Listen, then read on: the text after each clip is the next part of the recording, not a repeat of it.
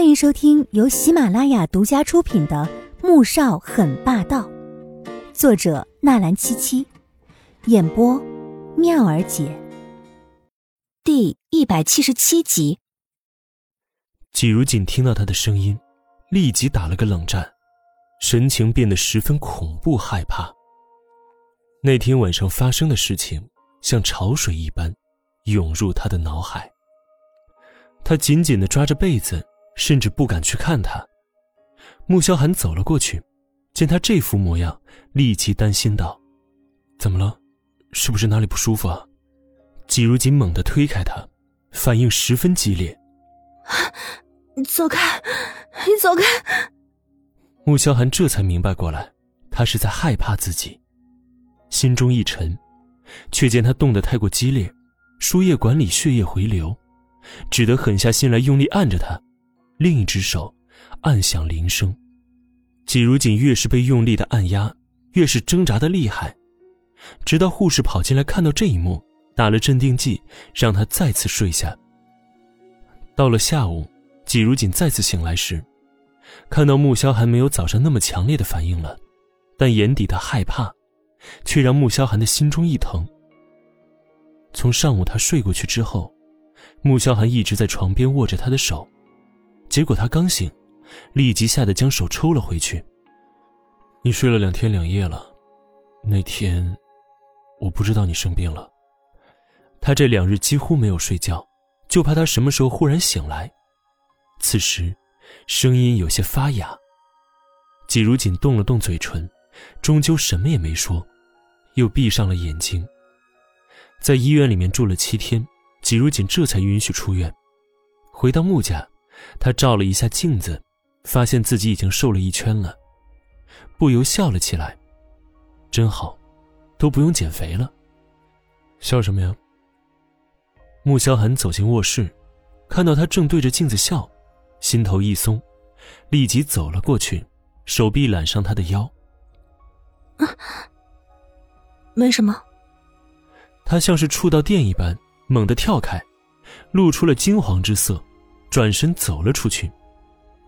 穆萧寒看着自己的手，露出一丝苦笑。在医院的七天，只要他靠近，他就会害怕的躲开，更没有看到他笑过一次。而他此时从未有过后悔。那天，他怎么就跟疯了一样那样对他呢？你休息一下，罗妈正在准备晚餐，吃完饭，我带你看电影，怎么样？穆萧寒也跟了出来，声音比平日要温柔多了。季如锦听到要去看电影，立即想到了那一次，摇了摇头：“我累了，想休息。”说完，便爬上床，闭着眼睛装睡。穆萧寒感到一种深深的无奈和无力。他一直知道，阿锦有一道很重的心门，阻隔了所有人进入，可没想到。自己不但没能打开这道心门，反倒让他关得更紧了。那你好好休息吧，吃饭的时候我再叫你。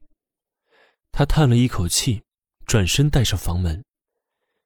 门关上的那一刹那，季如锦缓缓地睁开眼睛，又坐了起来，目光静静地看着窗外。秋天，好像眨眼就来了。梧桐树叶已经变黄。一阵风吹过，树叶像黄色的蝴蝶，在半空中打着转，又落了下来。他的心，就像这天气似的，染上了一丝萧瑟的凉意。这几天，穆萧寒的讨好和体贴，他都可以感觉到，可那又如何呢？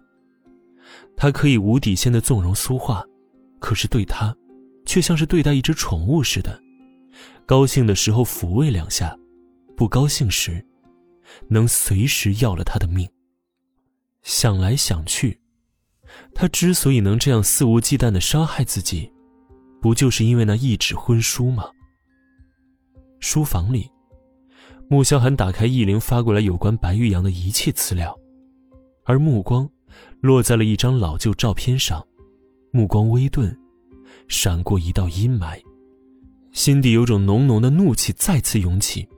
他想冲到卧室去，去质问他和白玉阳以前在福利院是什么关系？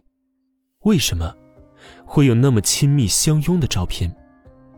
可是当他猛然起身，却发现自己的情绪又开始不受控制了，而那张照片，不过是他十岁时拍的，那时，他只是个孩子。这样冲过去质问，也实在是可笑。他走到窗前，让自己冷静下来，直到晚饭时间，才转身往卧室走去。打开门，就看到他安静的坐在床上，入神的描绘着一幅图画。画上，一个穿着花裙子的小姑娘，扎着两个可爱的麻花辫，坐在一棵大树的秋千上，轻轻的荡起。身后，站着一个比他大几岁的男孩，用力的推着。他一眼看出，那画的正是他和白玉阳。好不容易压下的那团火，顿时又升腾在胸腔了。在画什么呢？他的声音有些发冷，似在极力的克制情绪。季如锦敏感的察觉到他的怒意，猛然抬头，害怕的往后缩着。他这一举动。让穆萧寒猛然惊醒，刚才他差点没控制住自己的怒气，